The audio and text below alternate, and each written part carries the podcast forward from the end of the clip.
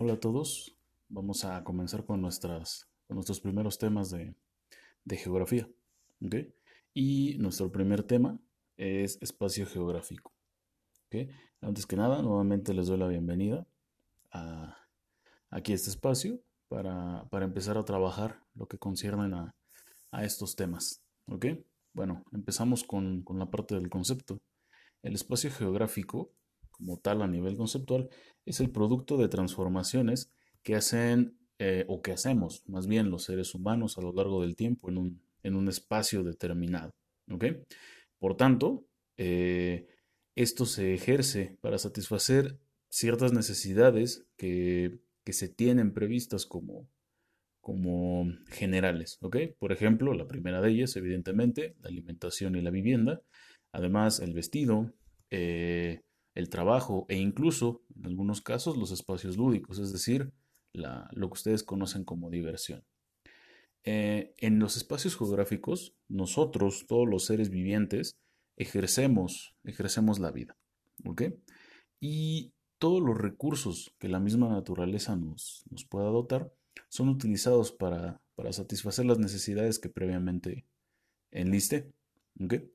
Estos recursos, evidentemente, los provee el, planeta eh, para subsistencia de, su misma, de su mismo entorno y nosotros lo hemos tomado como, como una fuente eh, en ocasiones, en ocasiones mal entendida como, como interminable.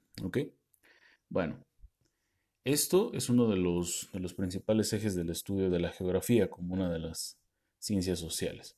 ¿Ok?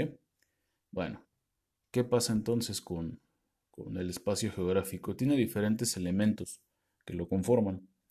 Eh, de alguna manera podemos entender que, podemos eh, ejercer un sentido del ser humano hacia este espacio. ¿Por qué? Porque continuamente lo, estamos transformando. La especie que lo hace pues es el, ser humano, por eso en ocasiones se le, se le dice espacio humanizado, porque nosotros somos los que, los que lo estamos transformando continuamente. ¿Ok?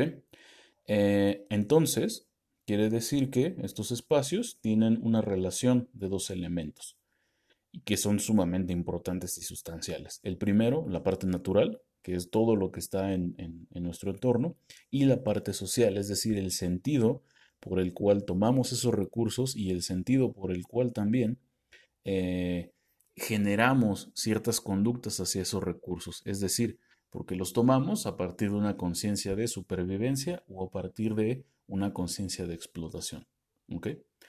Por tanto, podemos incluso sugerir un, tercer elemento que ya es mucho más actual, que es el económico. Nosotros transformamos el espacio también por una parte económica.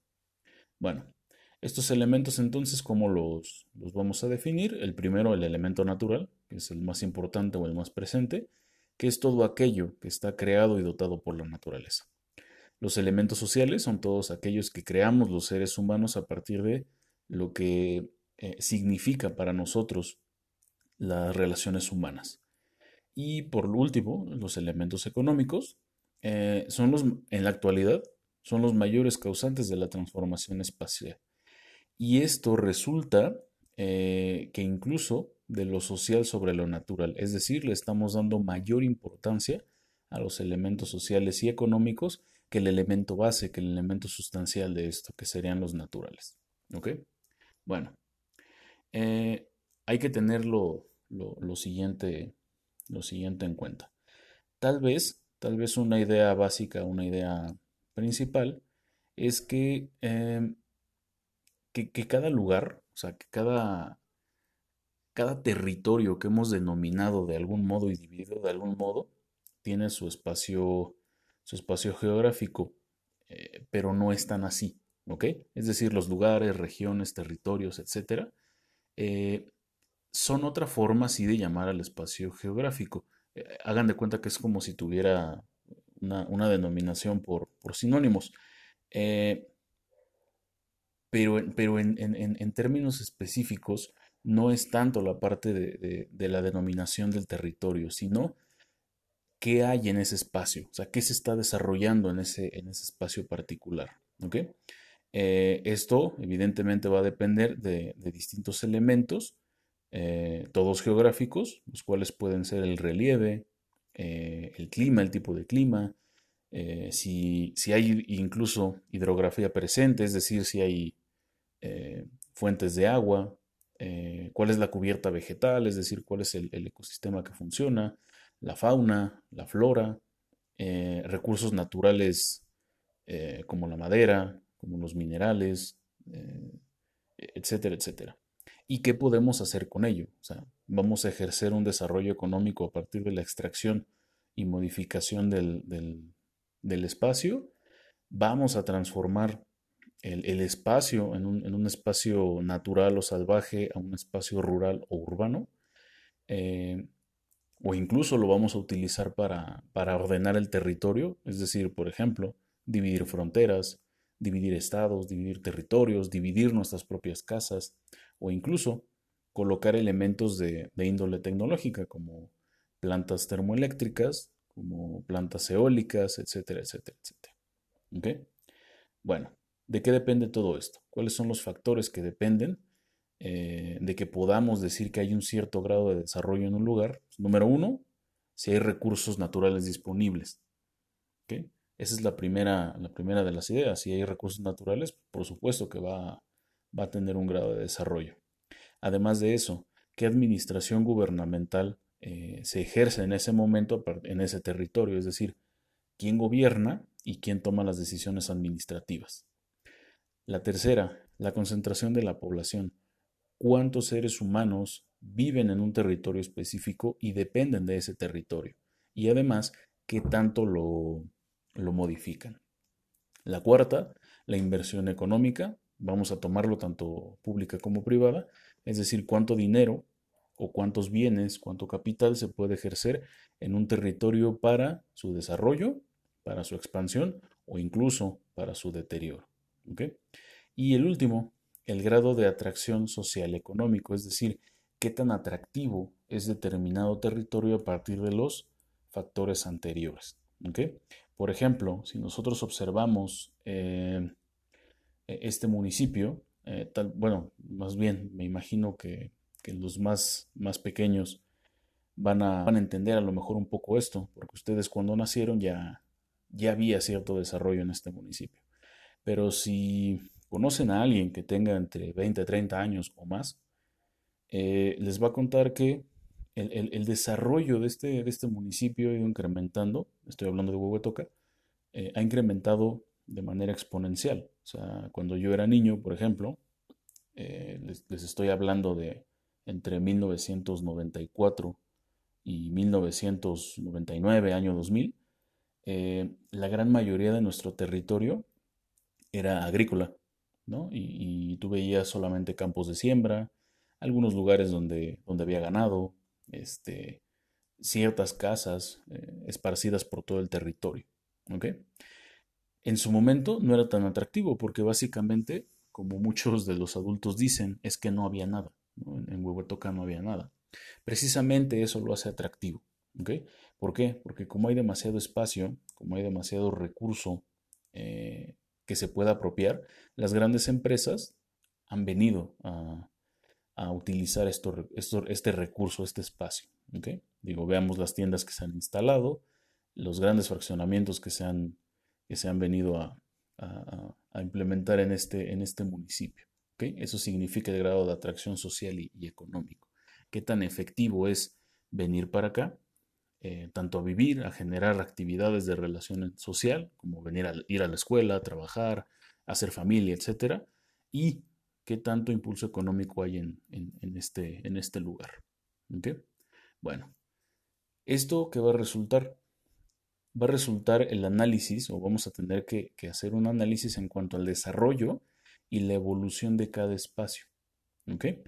¿Cómo, se va, ¿Cómo va a desarrollar y cómo va a evolucionar este, este espacio? Ojo, no es lo mismo desarrollo que evolución.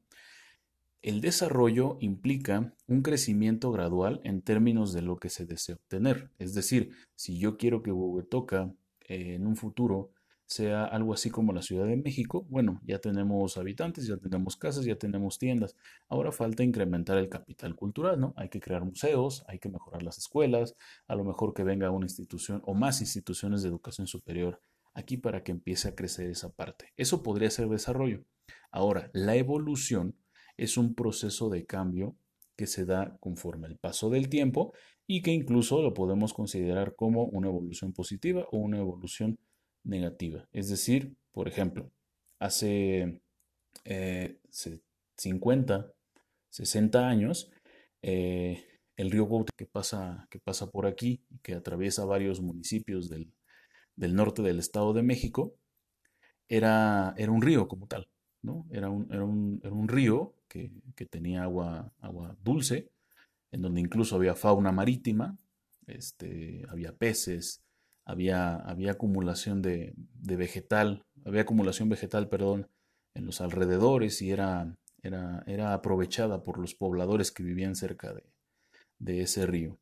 Debido al incremento de, de, las industrias en toda esta zona de la periferia de, de la Ciudad de México, es decir, toda la zona metropolitana y la parte norte del estado donde pertenecemos, en, en Huehuetoca, lamentablemente se ha contaminado. Ese territorio evolucionó, pero tuvo repercusiones negativas, lo que nosotros conocemos como contaminación. Entonces, cada espacio se va, a desarrollar, se va a desarrollar y evolucionar de forma distinta. Por eso es que cada espacio geográfico es distinto, incluso, incluso algunos que pueden ser eh, similares, es decir, pensemos en dos, dos selvas diferentes, van a tener características completamente diferentes. El hecho de que exista en América la selva Amazonas y la selva Lacandona no implica que sean territorios similares, que sean espacios geográficos similares. Tienen características que, son compartidas, pero eso no quiere decir que funcionan de, igual manera. En el caso de la selva amazona es mucho más extensa el caso de la selva lacandona tiene, tiene otras características y por ende, como la selva amazónica es mucho más grande, ha recibido los embates de la, de la industrialización y por eso hoy por hoy tiene, tiene graves problemas en términos de su preservación. Eso no quiere decir que la selva lacandona queda, queda exenta, también ha tenido un gran impacto negativo por parte de, de nosotros, de los seres humanos, eh, pero no se ha deteriorado tanto como la selva, la selva amazónica, aunque ambas van por el mismo camino de, devastación. ¿Qué tenemos que analizar aquí? ¿O qué es lo que tendríamos que procurar? Es una responsabilidad respecto a lo que, a lo que ocasionamos y un pensamiento más crítico hacia lo que queremos, hacia lo que queremos fomentar. Queremos industrialización a pesar de quedarnos sin espacios naturales o queremos preservar la naturaleza como nuestra forma de, subsistencia y nuestro hogar y tal vez pensar en una innovación en términos de, lo, económico y lo, industrial. ¿Vale? Bueno, hasta aquí es, eh, termina nuestro, nuestro tema. Vamos a continuar con él.